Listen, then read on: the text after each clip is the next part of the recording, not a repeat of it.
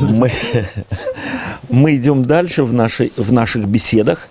Эм, наша общая тема по следам, по следам Божьим. Э, это суть или, собственно говоря, общая тема немецких бесед.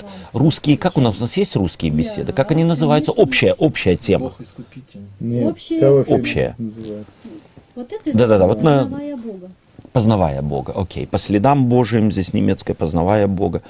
Э, основная тема в эту неделю э, Бог Спаситель, да, или Избавитель, или Искупитель, по-разному можно перевести. У нас есть э, заглавный текст, главный текст, или, э, да, как мы его еще э, называем, памятным стихом называем мы его. Кто прочитает его? Э, Он записан у нас в послании апостола Павла к Ефесянам, 2 глава, 13 стих. Достоин Агнец, закланный, принять силу и богатство, премудрость и крепость, и честь, и славу. и Ты, по-моему, не там Это читаешь. Откровение. Это откровение. Памятный стих, так называется. Да Мгм. быть не может у нас Русское. Ефесян. У нас Ефесянам. Окей. Нас- Ну, давай, давай, давайте русский еще раз прочитаем. Это русский памятный стих, в немецком предлагается другой. Давайте прочитаем по-русски. Еще раз. Ты прочитал уже до конца? Да. Это где откровение? Откровение 15.2. О, Мгм. 5.2. 5.12, извиняюсь. Откровение Откровение. 5.12. Окей. Ефесянам А у нас Ефесянам 2.13. Но это, это уже пошел второй стих. 12, да. 2.13 прочитал ты? Два Ефесянам Я прочитай. Читай. А теперь во Христе... Ис- стоит. Давай, А читай. теперь во Христе Иисусе вы, 12. бывшие некогда далеко, стали близки кровью Христовой. Окей, памятный стих. Через кого мы стали, э, то есть апостол Павел э, здесь подчеркивает э, то, что объединяет верующих. Когда-то были, не знали друг друга, когда-то были чужды друг другу, а теперь через кровь Христову, э, говорится здесь, вы стали друг другу близки. Это, собственно говоря, суть второй части памятного стиха или в немецком языке э, предлагается этот памятный стих.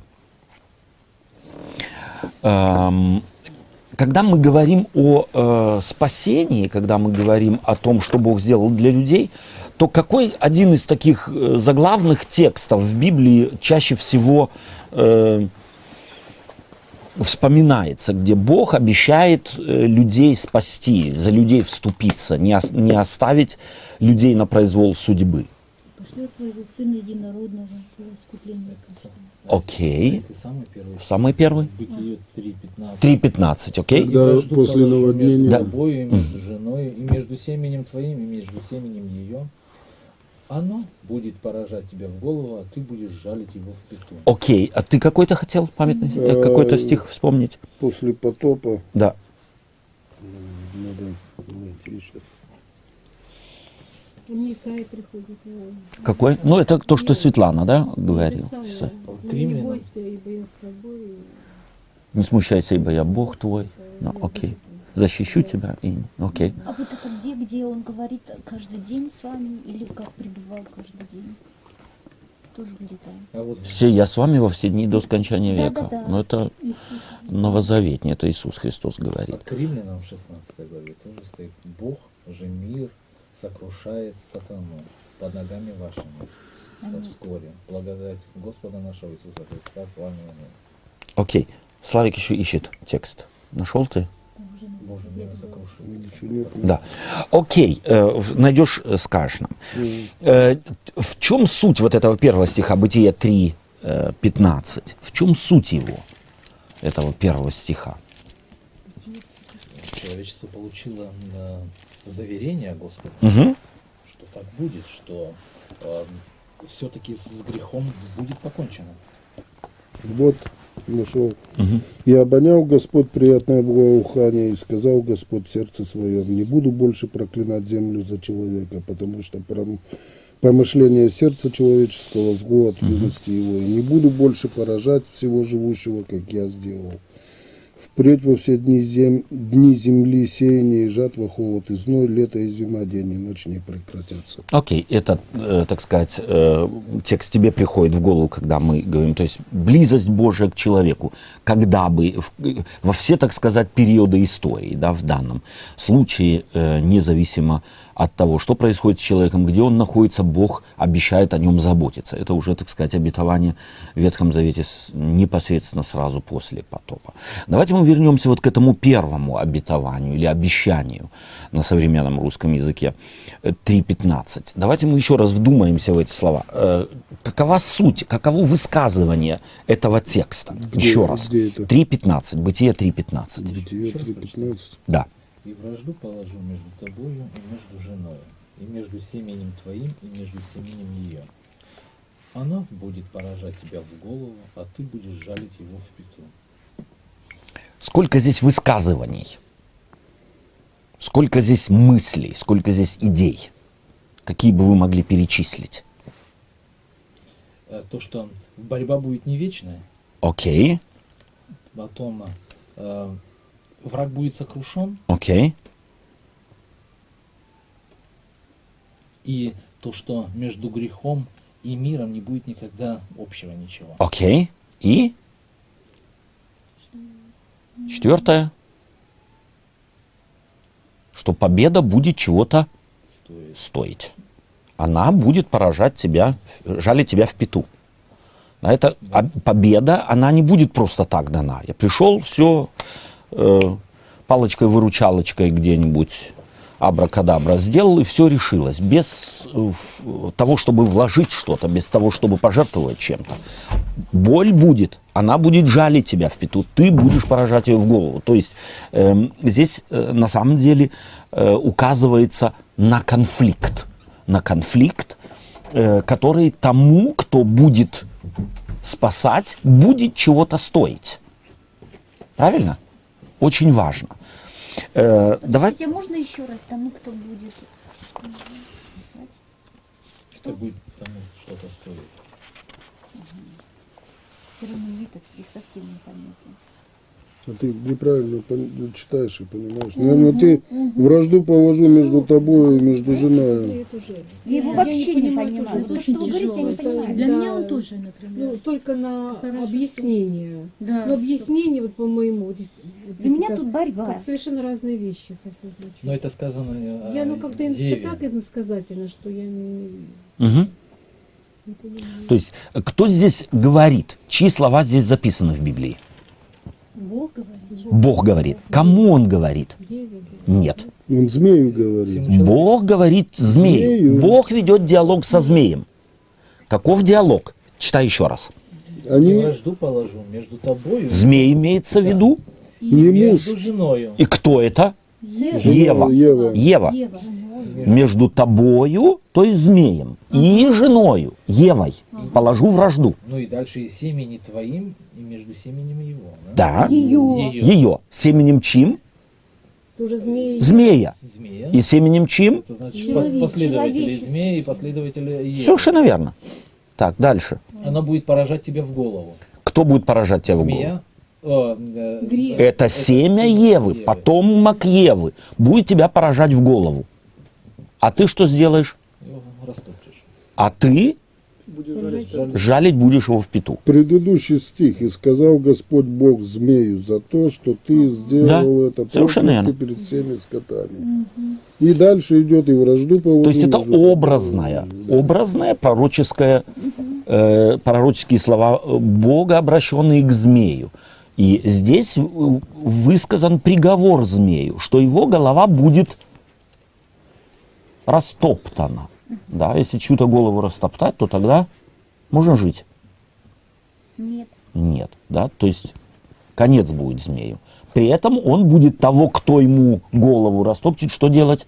Жалит в пету. жалить в пету.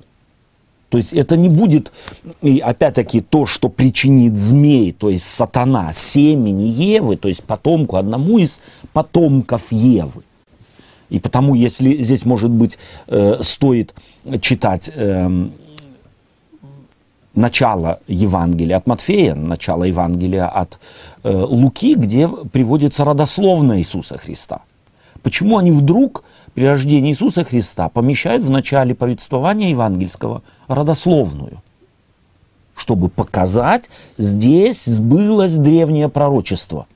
Семя Евы, то есть потомок Евы родился, который потом на Голгофе побеждает сатану. При этом терпит страдания, претерпит переживания. То есть сатана пытается ему причинить боль, но эта боль, которую сатана ему причиняет, сравнима с тем, если змей жалит в пету.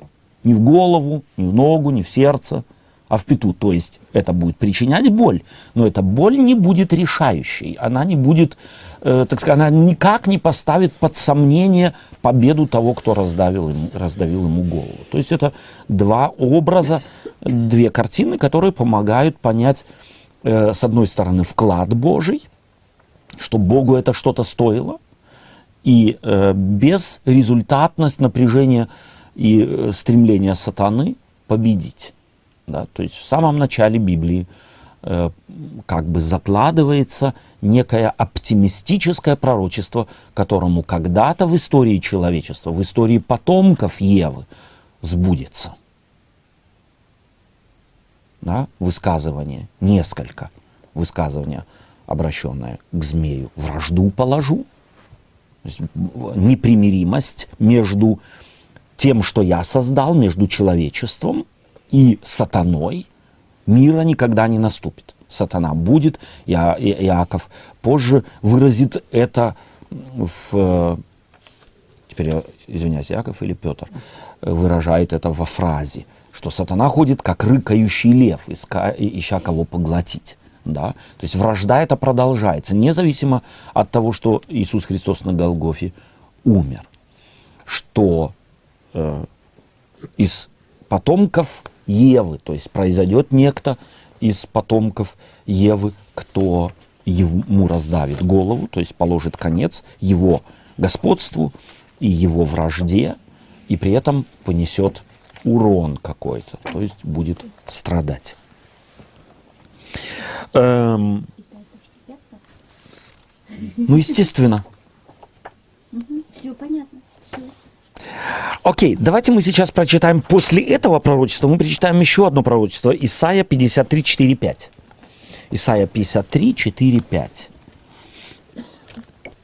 54, 53. 53.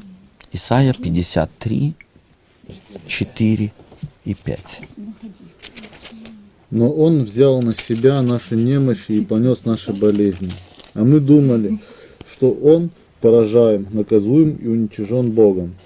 Но Он изъявлен был за грехи наши и мучен за беззаконие наше. Наказание мира нашего было на нем, и ранами Его мы исцелились. А, Это следующее пророчество, которое, так сказать, э, в Библии есть, указывающее на что это пророчество указывает. Каков, каков лейтмотив этого пророчества?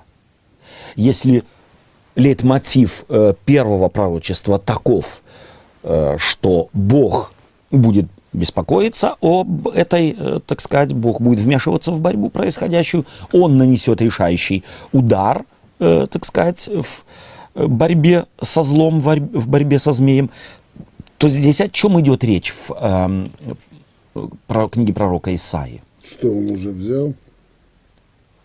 Какая картина, какой образ? Окей? Страдающего раба. страдающего раба. Еще, ну-ка прочитайте еще раз, чтобы мы учились так немного в текст 4-5? вникать. Да. Ну, он- ну, 4, 5 и 6, еще раз. Читай, Славик, теперь. Ты уже прочитал. Но он взял на себя наши немощи и понес наши болезни. А мы думали, что он был поражаем, наказуем и уничижен Богом. Но он объявлен, он, но он изъявлен был за грехи наши Изъявлен. и мучен за беззакония наши. Наказание мира нашего было на нем, и ранами его мы исцелились. Грум.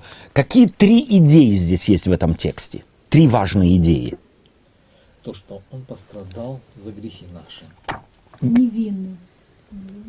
Как, каким словом можно было бы это описать? Изъявлен. Грех, наказание, а потом. Он берет на себя чьи слабости? Что это означает? Болезнь. Что это значит? Заступническая, да? Я за, он за кого-то что-то делает. Он сам это не заслужил. Он, но заслужили другие. Он за кого-то. Это заступническое действие, да? Да как это по- первое а как- а высказывание четвертого стиха. Как понять изъявлен Изъязвлен. из язвы? Из я- язва и изъязвить. Это значит изранить, э, причинить боль. Да. Еще раз. Еще раз новый перевод прочитать. Сейчас, да, а потом еще раз прочитаешь, да. Первое, он берет что-то, этот страдающий берет что-то на себя. Он страдает не потому, что он виновен, но он хочет виновных спасти. Берет на них, то есть с них что-то снимает, берет, накладывает на себя. Первая мысль. Вторая мысль какая? К чему она ведет? Заместительная. Вторая мысль, второго стиха, пятый стих. Он был из, изъязвлен за грехи наши и мучим, мучим. Да. Нет, нет, нет, нет. Это описание. А главное высказывание второй, э, это пятого стиха. Исцелились. Нет. Наказание, наказание мира. Наказание мира нашего. Читайте-ка пятый стих еще раз. Полностью пятый стих. Ну он изъязвлен был. Разве это пятый стих? Да. Разве это пятый стих? Да, да. Тогда, тогда четвертый, конец четвертого стиха, прошу прощения. Здесь у меня деление другое. в немецком. Наказуем и уничижен Богом. Он был поражаем. Поражаем, наказуем и уничижен Богом. Мы думали, что О, но он изъязвлен был за грехи э, э, э, понес наши болезни, а мы думали, это вторая часть четвертого стиха, что он был поражаем и наказуем и уничижаем кем? Богом. Что вот это он берет на себя что-то? У людей, наблюдавших, так сказать, э, этого человека, эту личность, которая берет с, э, с заместительными страданиями, страдает. Что? Какой вывод приходят люди, наблюдая? И уничижен Что он Богом. заслужил это? Что он это заслужил? Кто И что оставлен это Богом? Можно так, вот этот глагол уничижен, это оставлен Богом? Нет. Уничижен? Да. Унижен. А. Уничижить? понес Унижить. А, Унизить. То да, здесь явно у нас проблемы с э, русским языком. Еще раз, он взял на себя наши немощи, то есть наши слабости, наши недостатки, наши болезни. И понес, да, тут и говорится, расшифровывается в э, параллелизме, наши болезни. А мы думали, что он был поражаем. Поражать, что значит? Попадать в кого-то. Поразить цель. Что это значит? Попасть в кого-то. Поразить еще означает копье в кого-то вонзить, поразить кого-то. Наказуем. И уничижен, унижен Богом. То есть люди, когда наблюдать будут этого, который когда-то придет, возьмет с людей их болезни, то они будут думать, Что он это- сам заслужил. Бог его наказывает. За его собственные грехи он страдает. Но они же Так ему и надо. э, тогда, что Ну, большинство же людей так и думали. Совершенно верно. То есть это пророчество двоякое. Пророчество о действии Спасителя и о том, как те, которые будут им спасаемы, будут оценивать его жизнь. Сам виноват. Ты Это- заслужил. Так будут видеть люди. Это пророчество наперед. А потом пророчество что говорит? Но он изъязвлен был за грехи наши и мучим за беззаконие наши. Наказание мира нашего было на нем. И последнее высказывание. Этими ранами, его ранами, мы исцелились. исцелились. Все мы блуждали, как овцы, совратились каждый на свою дорогу, и Господь возложил на него грехи всех нас. Важно, да, то есть здесь э, мы видим прогрессию некую в этих двух пророчествах. И, э, если можно так сказать, ракурс. В первом пророчестве Бог говорит непосредственно с сатаной, и ему предрекает его будущее – Во втором пророчестве, как бы отстраненно, Бог через пророка говорит о том, что придет Спаситель. Он его действия описывает, что этот Спаситель будет спасать людей тем, что возьмет их немощи на себя, но спасаемые будут говорить и думать, сам виноват. Ты, э, так сказать, э, вел себя как вел, ты жил как жил, вот несешь последствия. Они будут думать, что Бог его и наказывает за его нехороший греховный образ жизни. А потом пророчество объясняет и говорит, но все, что происходило с ним или будет происходить с ним, это запланировано. Он, Бог возложил на него наши грехи, наши немощи. Грехи мира целого будут лежать на нем и ранами его. Не он наказан, а мы Исцелили. исцелились. Это важное, важные элементы. Прочитай теперь, пожалуйста, новый перевод.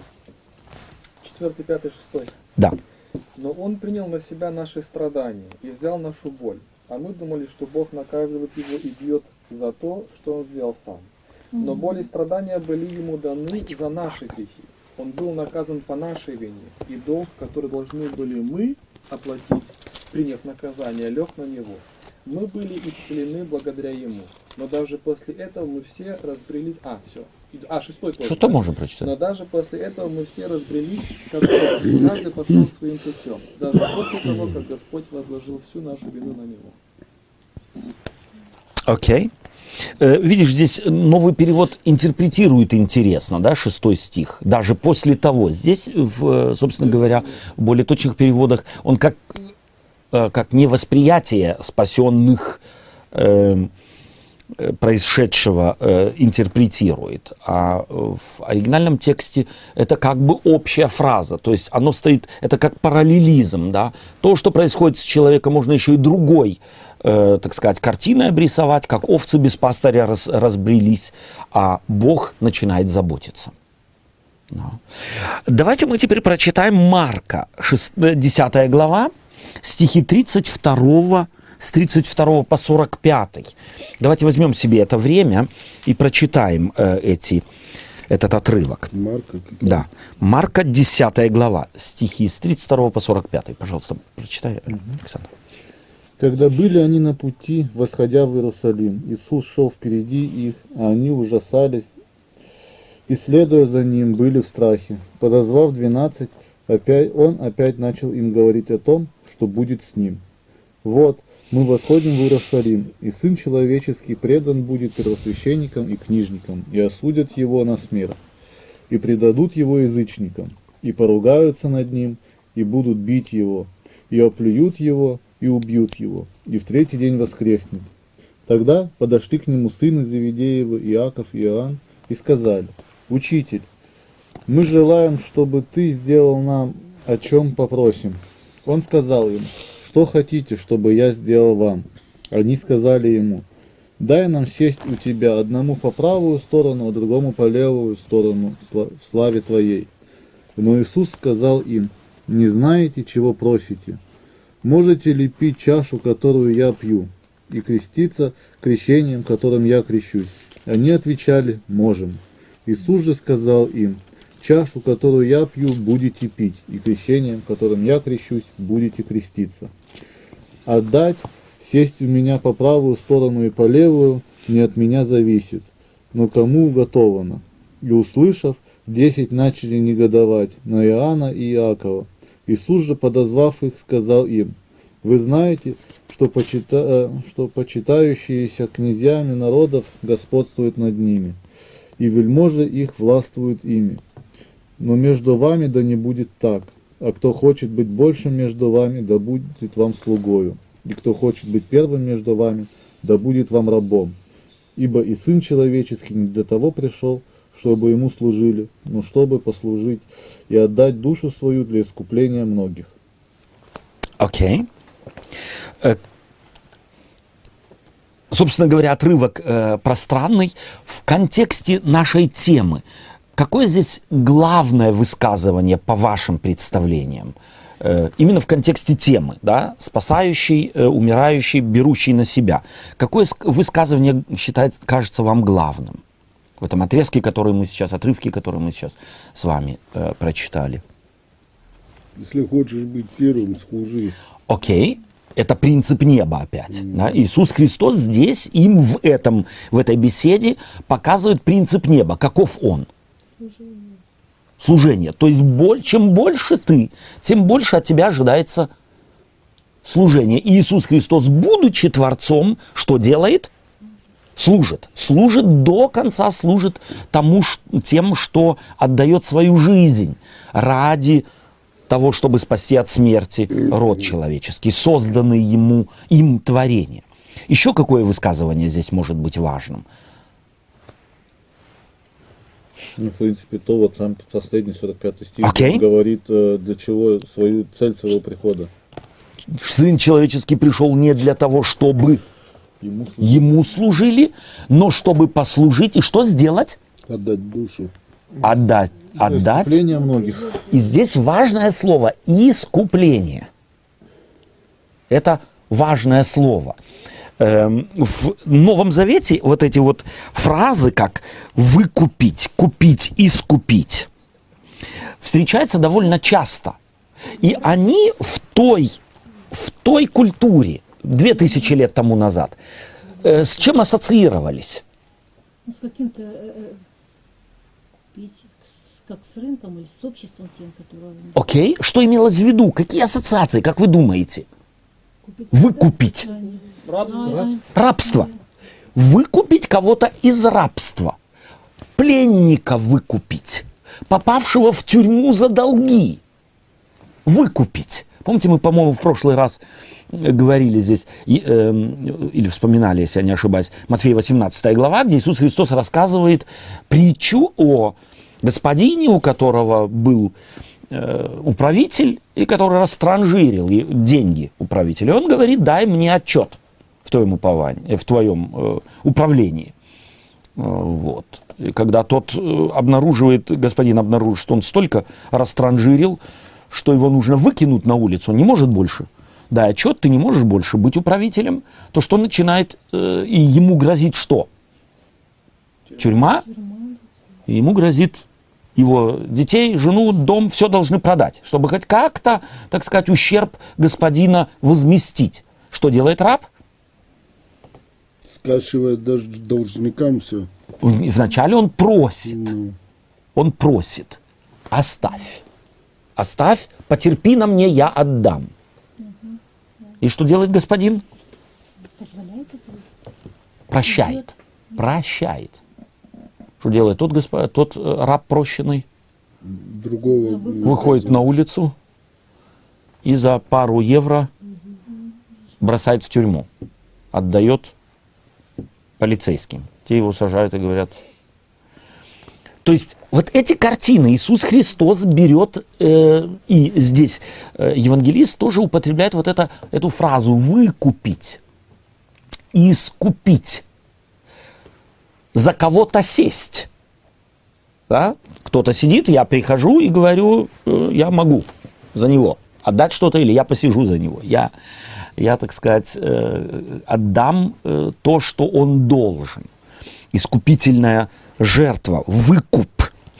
Э, Это довольно, э, так сказать, распространенная тогда фраза, употребляется, допустим, апостолом Павлом в послании к Галатам. Мы можем, допустим, в послании к Галатам 3.13 прочитать, или 4.5, 1 Коринфянам 6.19, 7 глава, э, 22 стих. Титу, э, Петр говорит об этом. То есть мы на самом деле очень много текстов можем найти. Давайте мы Галатам 3.13 прочитаем. Галатам 3.13. Христос искупил нас от клятвы закона, сделавшись за нас клятвой, ибо написано, проклят всяк, висящий на древе. Да. Какое здесь, какое, какое здесь слово употребляется по отношению к Христу? Искупил. Он искупил нас. Он искупил, от проклятия искупил. Да? То есть мы можем массу э, этих фраз э, здесь э, в Библии найти. То есть они типичны для того времени. Они на самом деле и отражали то, что Иисус Христос сделал.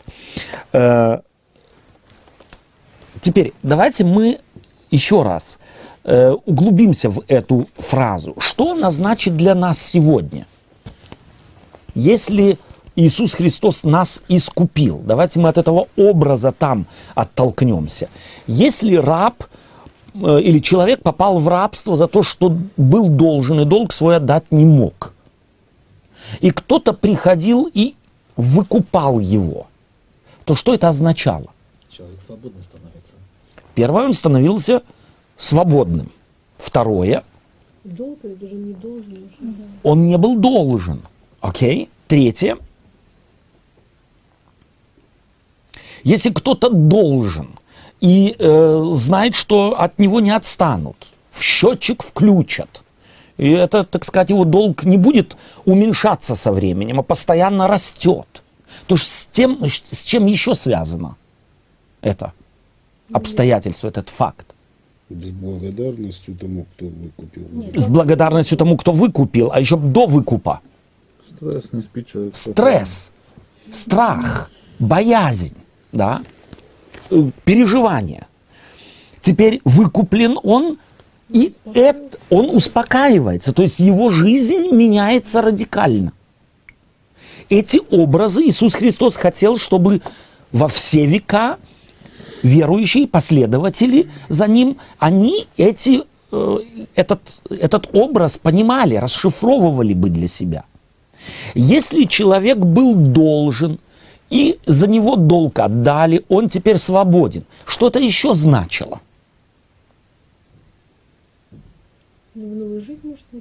У него может новая жизнь начаться, совершенно новая жизнь. То есть прошлое закончилось. Да, с белого листа. С белого листа он может начать. Окей? Еще какие ассоциации? Важные по моим представлениям. Это вся семья была освобождена. Вся семья была освобождена. От него Одним определенные, ну, теперь новые, так сказать, ну, ведь, по сути, тот, кто его выкупал, он становился рабом этого нового господина. Окей, то есть он был, Чем-то должен был или нет? он теперь, Обязан. и эта обязанность, какая она была? Это обязанность. В противоположность тому, что он был рабом вследствие своего долга, то там он был обязан. Какая была та обязанность? Принудительно. Принудительная, А здесь вынужденная. добровольно. Теперешняя обязанность Свободная. обязанность свободы. То есть фактически, Совести. если кто-то выкупал, то он мог сказать, теперь ты принадлежишь мне. Но если мы на Иисуса Христа знаем, что эти- этот э, господин, который выкупает кого-то, у него принудительности нет никакой. Что это означает в данном случае? Что свобода выбора остается. Я могу быть в зависимости от того, кто меня выкупил, а могу и жить, как жил. Я могу забыть и вновь влезть, вновь влезть в долги.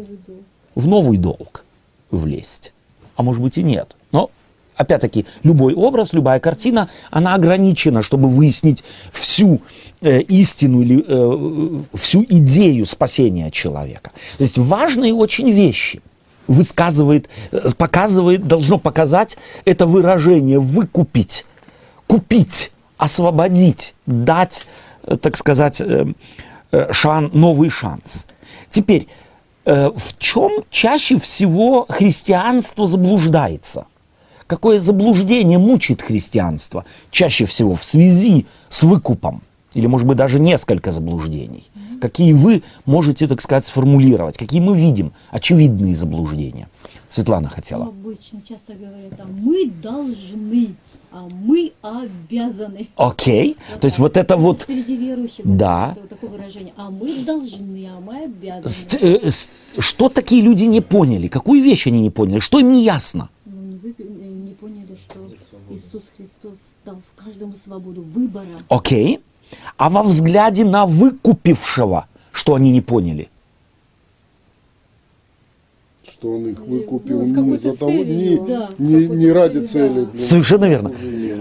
Он выкупает не для того, чтобы привязать к себе и не опустить. То есть он другой господин. Какой господин? Характер его какой? Они не постигли характер выкупившего. Те, кто говорят, мы теперь должны во что бы то ни стали, и ты, и ты, и ты, и ты, и ты, все вы должны, а ничего не поняли? Характер выкупившего. У них все еще характер прежнего рабовладельца в голове, и они как бы проецируют этот старый свой опыт, характер прежнего рабовладельца проецируют они на, на этого спасителя, на выкупившего спасителя. Араб по-другому не может. А раб по-другому не может, может быть. Но Понятно. чему он должен научиться, раб? Э, Свободе Поэтому- должен.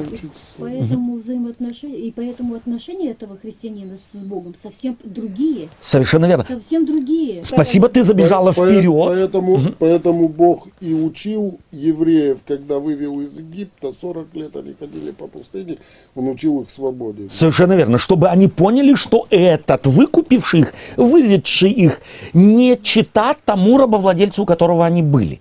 Он господин свободы. Много позже автор послания к евреям что скажет? Что они могли вернуться куда? Откуда вышли? И это он скажет во взгляде. На кого? На Авраама скажет? Что Авраам мог вернуться, куда он, откуда он вышел? На Иакова скажет во взгляде, уже он мог вернуться к своему тестю, э, откуда вышел. И на Израиль во взгляде скажет, что они всегда имели возможность вернуться туда, откуда вышли. То есть чем, э, э, что он хотел подчеркнуть, автор послания к евреям, этим самым? характер выкупившего, характер Божий, что если он выкупает, то его цель какая? Ни в коем случае не привязывать. Не организовать новую принудиловку. Новое, э, так сказать, давление оказывать на тех, кого он выкупил. Он хочет, чтобы они ему следовали По любви. по любви, добровольно. Какой это принцип? Еще раз, где этот принцип уже был в Библии, если мы Библию читаем, где этот принцип обнаруживается? В Эдеме? В Едеме. Очень важно, что там Бог, создав Адама и Еву, а в Адаме и Еве создав весь род человеческий, сотворил их свободными. Они могли остаться в Едеме. Он, поместив их в Едем, не закрыл дверь, как клетку для попугая, чтобы от кошки его хранить. Клетка была открыта. Ты можешь всегда из этой клетки золотой, все там есть, и корм есть, и вода есть, и питье есть, жить можешь. Но дверь в- из рая осталась открыта. Бог не повесил на нее замок. И Адам с Евой что сделали? Решили, что в раю хуже, чем если они выйдут из рая. И они вышли. И теперь начинается борьба того, кто создал человека, э, поселив его в э, саду Едемском. Опять возврат их туда же и на том же принципе. Это важный принцип. Бог не меняется. Бог знает, что принципы жизни, которые Он вложил в самом начале, в Едеме, этот принцип неизменим. Его изменить нельзя, потому что все остальное принесет беду. И главный принцип – это принцип свободных взаимоотношений между творением и Творцом. Между Творцом и творением. И потому вот эти вот образы выкупа всегда связаны с определенным, если можно так сказать, исключительным обстоятельством. В жизни, в миру такого не бывает. Тот, кто выкупает, обыкновенно привязывает. Тот, кто выкупает, выкупает с выгодой единственный, кто во всей истории человечества выкупил без выгоды для себя, но с выгодой для того, кого он выкупил, это кто? Бог. И вот этими образами выкупа Иисус Христос, и потом будет пользоваться апостол Павел очень часто, апостолы будут пользоваться этим образом, чтобы показать характер Божий, какой он был в начале. Таким он остается впредь, неизменным. Он не хочет принуждения. Он ненавидит принуждение. Настолько он принуждение ненавидит, что сам идет на крест. Сам умирает. Этот агнец Божий. Давайте мы прочитаем с вами послание к римлянам, 5 глава 6 по 10 стихи. Послание к римлянам. Какая глава? Пятая глава. Послание к римлянам, стихи с 6 по 10. Ибо Христос, когда мы были еще немощны, в определенное время умер за нечестивых. Ибо едва ли кто умрет за праведника, разве за благодетеля, может быть, кто и решится умереть. Но Бог свою любовь к нам доказывает тем, что Христос умер за нас, когда мы были еще грешниками. Посему тем, а посему, посему тем более ныне, будучи оправданными кровью Его, спасаемся им от гнева. Ибо если, будучи врагами, мы примиримся с Богом смертью Сына Его, то тем более, примирившись, спасемся жизнью Его. Еще последний стих еще раз прочитай будем. Ибо если, будучи врагами, мы примирились с Богом О. смертью Сына Его, то тем более, примирившись, спасаемся жизнью Его. Здесь важен, собственно, каждое окончание важно. Не примиримся смертью, а примирились. Глагол с законченной формы, законченного действия. Мы примирились уже. И интересно, что... Совершенно верно. И интересно, что в э, греческом языке здесь стоит пассивум дивинум. Не- потому что в русском языке мы примирились. Эта возвратная частица показывает, будто что-то примирившиеся сделали. И таким образом примирились. Мы с женой примирились. Она что-то сделала, я что-то сделал, мы поговорили, мы примирились. В, в греческом языке это совершенно другая форма глагола, означающая «кто-то сделал» и таким образом примирил уже. Это глагол завершенной формы. Нам не надо примиряться. Очень важно. Э, здесь, да, Это пожалуйста. было бы тогда сказано так. Есть, ибо если, будучи врагами, Бог, несмотря на это, примирил нас своей смертью через Сына Иисуса. Так оно и есть. Да. Так оно и есть. Теперь, э, какие здесь высказывания? Что здесь важно? Одно из самых важных первых высказываний в, этой, в этом отрывке. Когда Бог примирил человека с собой. Момент. Здесь Павлу важен момент, когда Бог примирил человека с собой. Когда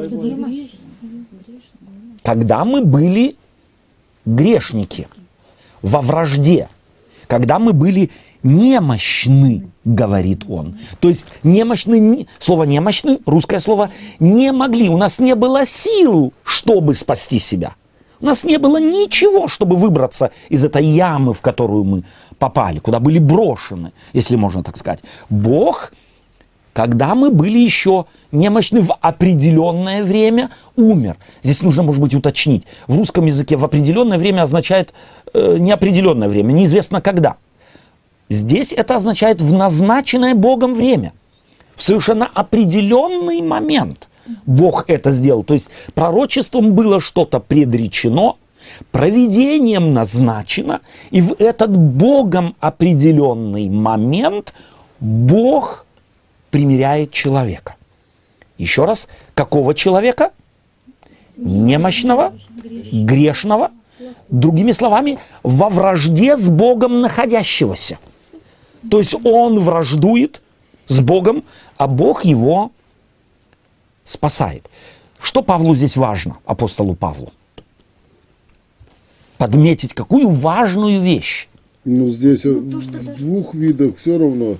Здесь нас примирили, мы примирились с Богом смертью Сына Его, то тем более. Потом уже нас примирившись, спасемся. Уже нам самим надо примириться. Или, может- или смотрит, есть, И- если- Ибо если, будучи врагами, мы примирились с О! Богом смертью Сына Его. Если, будучи врагами, это какое, э, что апостол Павел, э, с каким предложением до этого связано это предложение? Несмотря Это ведь вывод.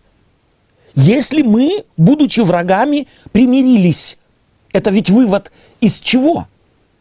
Несмотря на то, что как мы грешны, Господь все равно нас любит и хочет спасать. Давайте-ка мы еще раз. Здесь очень важно, чтобы мы, э, так сказать, научились бы э, видеть э, текст, потому что библейский иногда сложный, Мне пишет это. непонятно вот это, то тем более примирившись потом. Да. Здесь мы примирились, а здесь мы примириться должны. Будучи Вот да- Спасемся мы жизнью его. Да.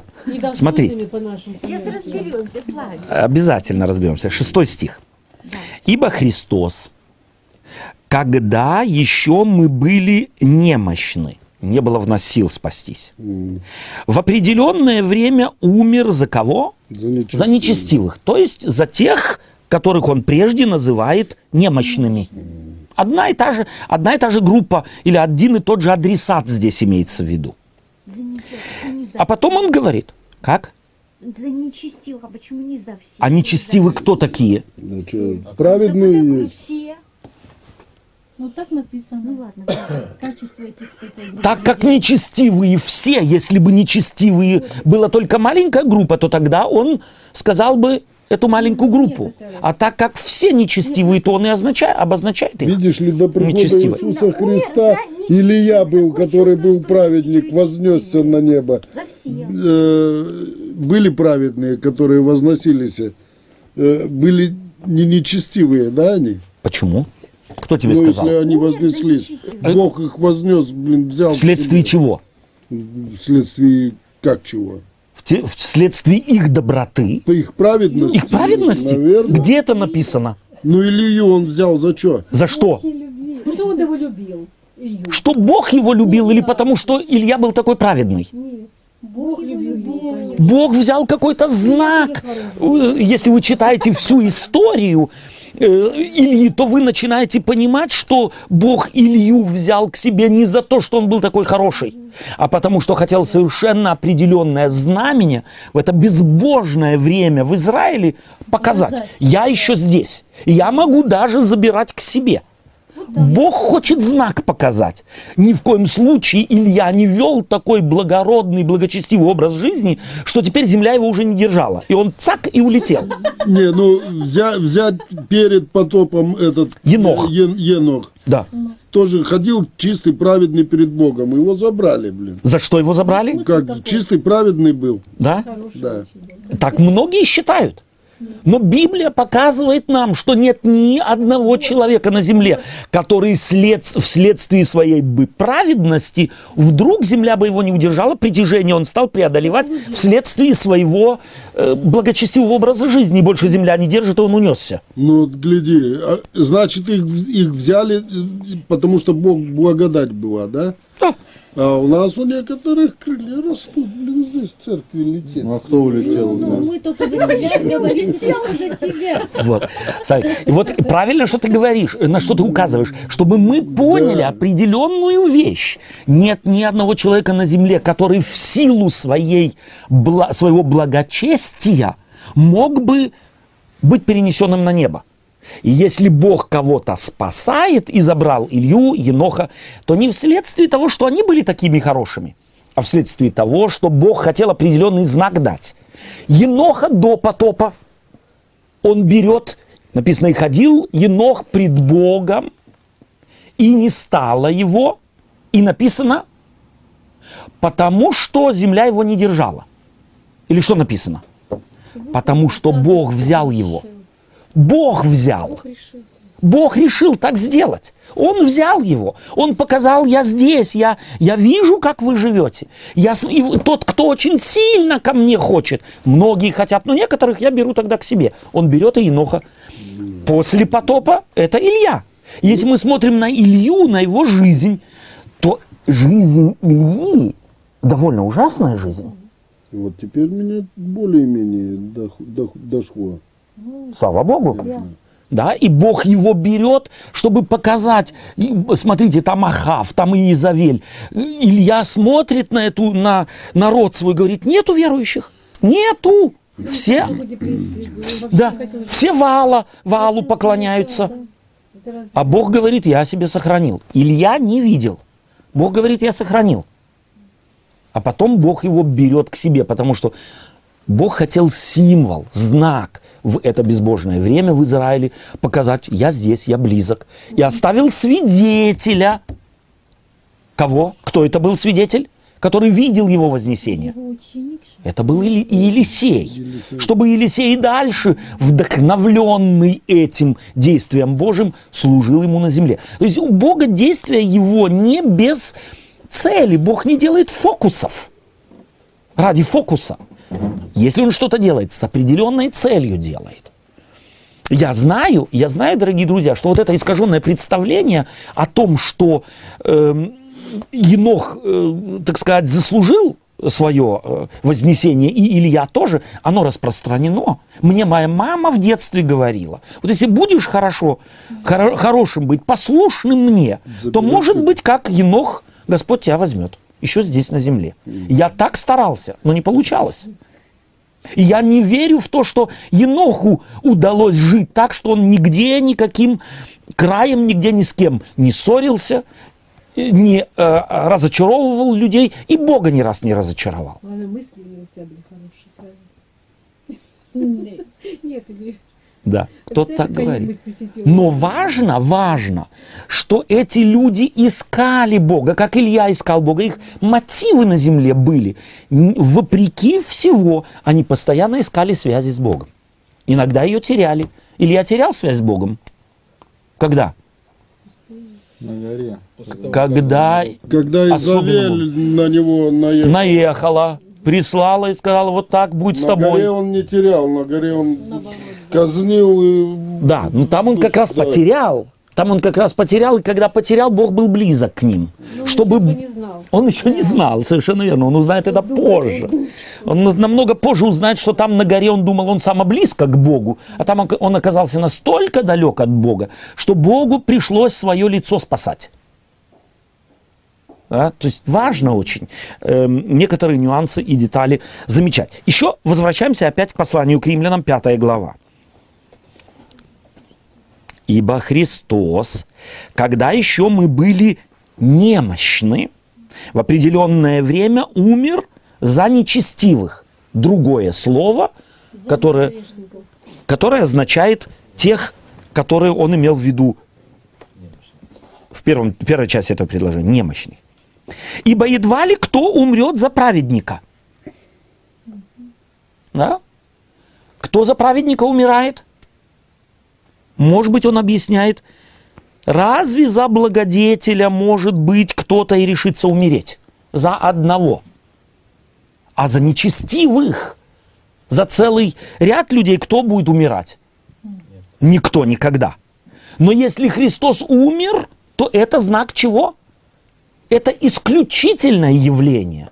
Апостол Павел здесь логикой хочет показать. Люди, если кто-то умирает здесь в нашей среде, то умирают за благодетелей. Да? Жертвуют. Люди на, сто- на это способны. Но вот за нечестивых это из ряда вон выходящее явление. Нам на него нужно пристально посмотреть, чтобы понять, что там произошло. Да, и- Пожалуйста. да, то есть, если действительно кто-то свою почку и будет жертвовать, то ли ребенку свою, или родителям, Совершенно то верно. бомжу свою почку жертвовать не будет. Совершенно верно. Тем паче, если еще насильнику моей дочки. Да. Пожертвуем почку или еще чего-нибудь. И под теперь говорим, дальше читаем, но Бог свою, и здесь начинается предложение со слова «но». Но Бог свою любовь к нам доказывает тем, что Христос умер за нас, когда мы были еще грешниками. Вот это «но» стоит в противоположность чему? Седьмому, тексту предыдущему, седьмому. Ибо едва ли кто умрет за, за праведника, разве только за, благочес- за благодетеля, может быть, и решится умереть. Но Бог, у Бога другие мотивы. Он умирает не за благодетелей, не за тех, кто ему сделал что-то хорошее. Эм, любовь к нам а доказывает тем, что Христос, вопреки принятого, э, принятых каких-то морально-нравственных норм в жизни, кто-то иногда умирает за благодетеля, но Христос умер, когда мы были еще грешниками. Посему тем более ныне, будучи оправданы кровью Его. Чем мы оправданы? Кровью его. Его жертвой. Посему тем более ныне. Теперь он смотрит уже на время после Голгофы, на время, когда вступила в силу искупительная жертва кровью. Спасаемся им от гнева. И, дев- и 10 стих. Ибо если, будучи врагами, мы примирились с Богом. Какой здесь он текст имеет в виду? Восьмой. Да? Но, лю- но Бог свою любовь доказывает нам, что Он умер за нас, когда мы были еще грешниками. Тут так, когда мы были, если мы есть. То есть, если вот попытаться это опять переложить вот на этот пример э, с, э, рабовладельческим, да? Вот, Да, э, строим. Если я выкупаю, допустим, какого-то раба, да, Да. который там, как мы говорили, задолжал, невероятно у него там долги, да, и в принципе ему грозит Мгм. это, да. То есть, э, если я выкупил его и вложил немалую сумму в это, да, то есть мы не говорим сейчас о том, что там это копейки какие-то стоило, то есть мне это стоило на самом деле состояние, то апостол Павел говорит, что тем более, когда этот раб уже мой, я в него и дальше буду инвестировать. Да? Естественно. Я, так Совершенно верно. Да, то есть это Если я такую сумму То вложил, не для того, чтобы он где-то там, я не знаю. теперь да? опять пропал, Да. то тем паче теперь, когда все произошло, когда уже, так сказать, э, документы э, подписаны, он теперь свободный, то тем паче действует, если тогда действовало, когда мы были грешники и ничего не знали, то теперь мы приняли его. Мы этот, эту его жертву приняли, мы решили не от него бежать, а идти к нему. Тем паче действует его жертва, тем паче действует вложенная, инвестированная в спасение э, грешника э, жизнь Иисуса Христа. То есть у него есть время до Голгофы и время после Голгофы. До Голгофы ни у кого не было шансов. Но он умер за каждого. Они были потеряны, он за них умер. Беспокоился за погибших. А что теперь, он не будет беспокоиться за них после того, как он их спас? Не будет переживать за них, не будет спасать их. И здесь имеется не, несколько нюансов. Дело в том, что если мы читаем послание к римлянам, то послание к римлянам как раз это аргумент э, 5 главы – это аргумент евреям. Мы знаем, что послание к римлянам нужно понимать немного. В римской церкви были две группы верующих. Это были язычники, это были иудеи. Иудеи когда-то были изгнаны из Рима, и э, этим э, императором, не, помню имя, не буду врать, который дал э, указ всем евреям выселиться из э, Рима, потому что они на религиозной почве ссорились постоянно с собой. И э, э, некие, некие создавали, так сказать, конфликтную ситуацию. Он не хотел этого, он заставил их всех выселиться. Умер этот э, кесарь, вернулись все евреи, вернулись в церковь, в которой они были, и обнаруживают, о, а теперь пресвитер, э, язычник, и э, э, второй пресвитер, и диаконы, все язычники. И начинают видеть, что жизнь в церкви изменилась. Уже вот этих принципов, которые для евреев были важны, нету. И теперь они начинают настаивать на том, чтобы все вернуть. Надо читать все послание к римлянам, становится все понятно. И апостол Павел, когда пишет послание к римлянам, то он иногда обращается к евреям и им дает аргументы, а иногда обращается к язычникам, чтобы их примирить между собой, потому что они постоянно, в постоянной склоке были. И апостол Павел обращается то к язычникам, то к евреям. И здесь он явно аргументирует людям законнической ориентации, которые говорят, надо нам, надо нам что-то делать, надо нам спасаться, надо делами нам спасаться, нам надо что-то делать. И он говорит, итак, оправдавшись верою, так начинается пятая глава, мы имеем мир с Богом. Он говорит, оправдавшись верою, мы не будем иметь. Он говорит, мы имеем. Опять глагол законченной формы, законченной временной формы. Мы имеем мир с Богом. И в этом ключе вся пятая глава, и потому он говорит в восьмом стихе, ибо Бог свою любовь к нам доказывает чем? Тем, что Христос умер за нас, посему тем более ныне, после его смерти, ныне теперь, когда это пишу, будучи оправданы его кровью, спасаемся им от гнева, то есть от будущего суда. Потому что целый ряд евреев в, в этой э, церкви аргументировали, придет суд, там будет, собственно говоря, взвешиваться дело каждого. И апостол Павел показывает, что кровь Иисуса Христа, его спасительная жертва, она не только на момент обращения действует, а потом человек оставляется на произвол судьбы. Нет, вплоть до нового, э, нового неба и новой земли Бог опекает тех, кого искупил. Кто его, это, это его опеки, опеки ищет. Опять важно, момент добровольности, он важен. Он важен не только по отношению к человеку, человек доброволен, и принимать или не принимать. Но он важен по отношению к Богу. Бог добровольно это сделал. Христос добровольно это сделал. Его никто не вынуждал умирать за грешников. Это был его добровольный акт. И 10 стих. «Ибо если мы, будучи врагами, примирились с Богом». Примирились. Почему он пишет здесь? Потому что он до этого сказал, как мы примирились мы примирились с Богом, чем смертью Сына Его, то тем более примирившись спасаемся, если Он воскрес. Если Он воскрес. То он, мы смертью, Он после смерти воскрес. Что вы думаете, теперь никак не функционирует Его благодать, Его обращенность к нам, Его желание спасти? Тем паче, если Он уже эту победу одержал. То есть э, здесь, собственно говоря, апостол Павел хочет застолбить еще, еще, еще раз, что человек никак не может спасти себя.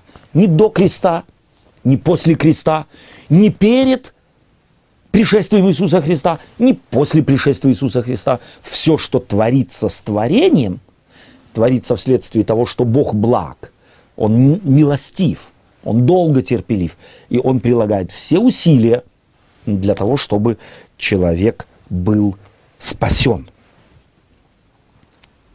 И потом он, 11 стих мне нравится. «И недовольно сего».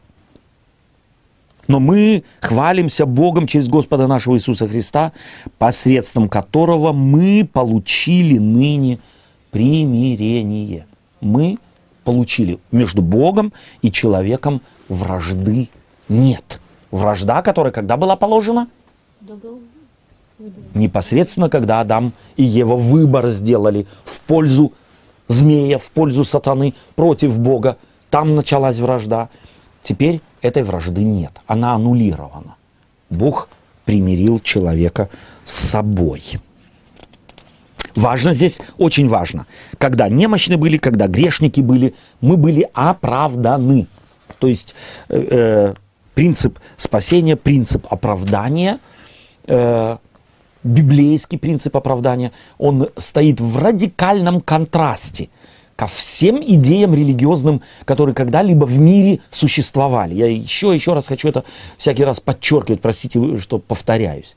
Идея Евангелия стоит в абсолютном контрасте ко всем религиозным идеям, которые когда-либо э, в мире были. Начиная от даосизма, синтоизма, бхагаватизма, индуизма, кришнаизма, атеизма, любого, католицизма, православия и адвентизма. Все измы, они рискуют потерять главную идею Библии.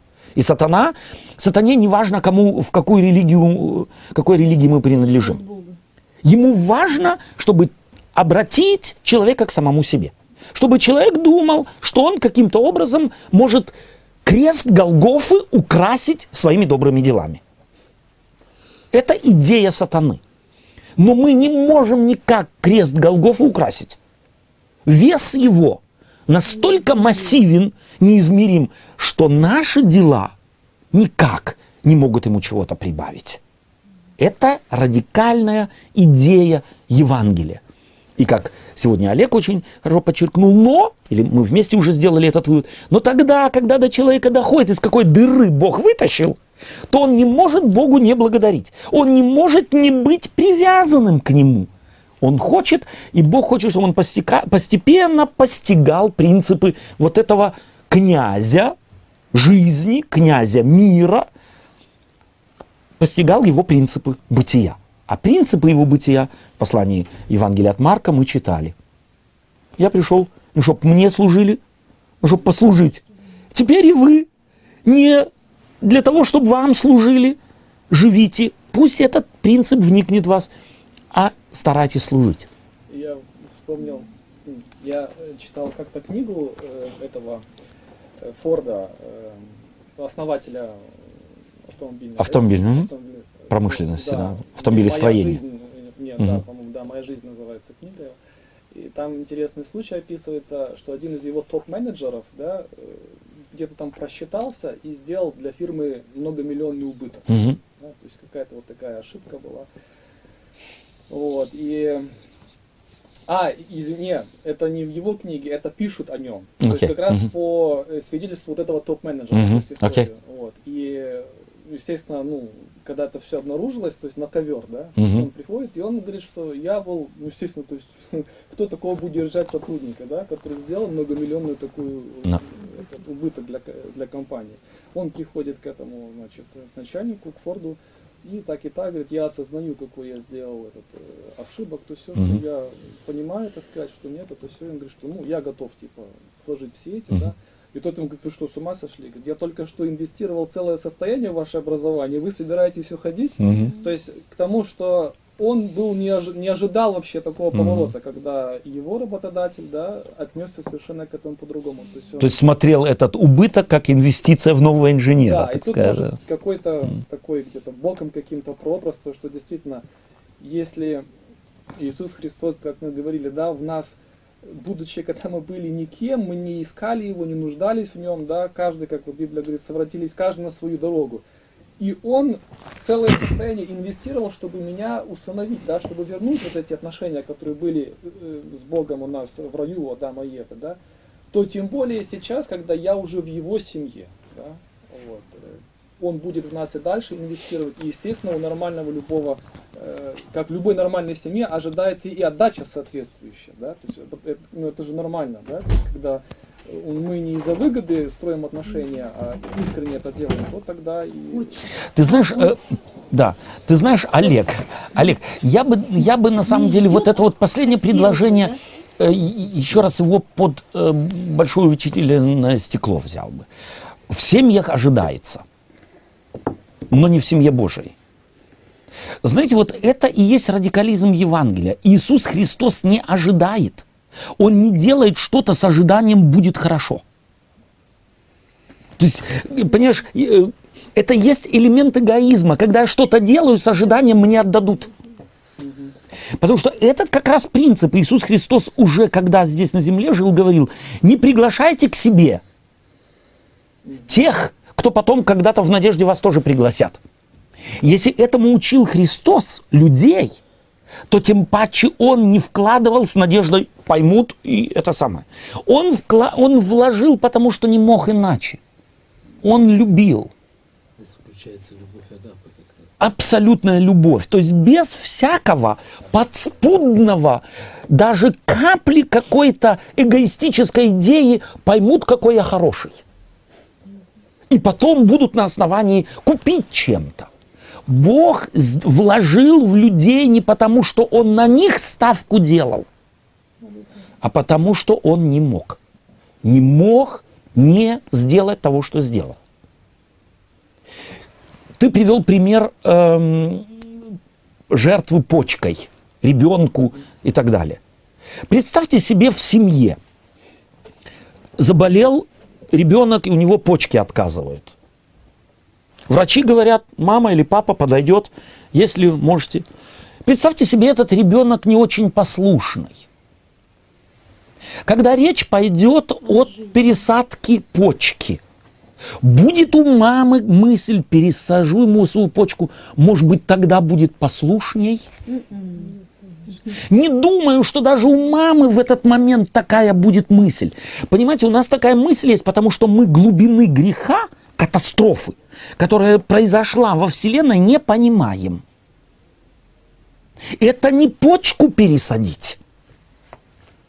Это отдать жизнь мамы. Нет. равного на земле нету примера, где можно было бы сказать, показать, что сделал Бог. Бог сам умер. То есть для того, чтобы понять, нужно понять, понимать величие Божье Совершенно верно. его То есть, при- то есть это примерно как если, допустим, вот вы привели пример с почкой, если ребенку сердце надо, а мать ему взяла свое сердце отдала или что, живая. И это, Ну, и это было бы, да, и это было бы, по моим представлениям, не, не отражающим той катастрофы, которая произошла во Вселенной, когда Адам и Ева, то есть именно во Вселенной, когда сатана отвернулся и стал врагом Бога, и когда ему удалось на свою сторону увлечь человека в лице Адама и Евы. Катастрофе этой нет адекватного образа, которым можно было бы показать, что произошло во Вселенной. Это не подмена почки, не пересадка сердца. Это Творец отдает свою жизнь. И, естественно, никогда без единой какой-то подспудной мысли я таким образом их как-нибудь к себе привяжу. Может быть, они... Я жду отдачи. Я теперь жду отдачи. Вот, теперь я жду отдачи. Так, Олег, я жду отдачи. Есть- Я за тебя в жизнь вложил. Если так вот понимать, то когда-то я могу, э, как сказать, и не то, что могу, а когда-то оно мне подойдет, как говорится. Если отдачи не будет, очень долго. Естественно, естественно. Терпение лопнет. Сто процентов. У Бога когда-нибудь, у того, кто ищет отдачи, вложив тем паче сколько, свою жизнь, и ждет теперь отдачи, говорят, он скажет, знаешь что, откручу тебе лучше голову и нового создам, и все на этом. Но любовь у нее нету и толики, и намека на выгоду. У любви нет выгоды. И Бог сделал то, что сделал не из выгоды, не из соображений, каким-то образом я все-таки перехитрю человека и стану его господином. А теперь я жду. В наших представлениях это всегда присутствует. И потому мы проецируем эту мысль и на Христа, мы проецируем это и на Бога. И мы должны, мы должны на самом деле выработать в себе вот это вот чувство, чтобы чувствовать, э, чтобы понять одну вещь. Вот эта любовь Агапы, Божья любовь, ей равной в нашем мире нет. Мы ее никогда не испытывали и, может быть, никогда не испытаем. Мы даже на, в зените влюбленности находясь, здесь в жизни, влюбившись мужчина в женщину, женщина в мужчину, в зените влюбленности, готовы отдать и руку, может быть, любимому и так далее и тому подобное. Мы не свободны от элемента эгоизма. Потому мы говорим, это моя жена, это мой муж. Понимаете? Здесь обнаруживается в, в вокабуляре, который мы э, обнаруживаем, э, то есть э, употребляем, обнаруживаются элементы эгоизма. Мое. У Бога нет его, если я не хочу. Если я, в которого Он вложил, не хочу, Он не смотрит на меня, как на того, кто теперь должен.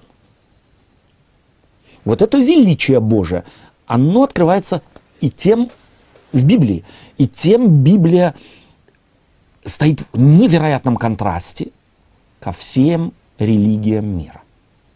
И к небиблейскому христианству точно так же, которое распространено как, как беда какая-то. Да, как на самом деле отравленная вода. Чистое Слово Божие, оно отравлено проецированием в него наших представлений, наших опытов. И потому мы должны стараться на самом деле Библию оставить такой, какая она есть, не проецируя в нее, а беря из нее абсолютную чистоту любви Божией, в которой нет и тени эгоизма, и тени намека что-то сделать для того, чтобы иметь. Бог не мог иначе. Окей? Давайте мы на этом поставим точку сегодня.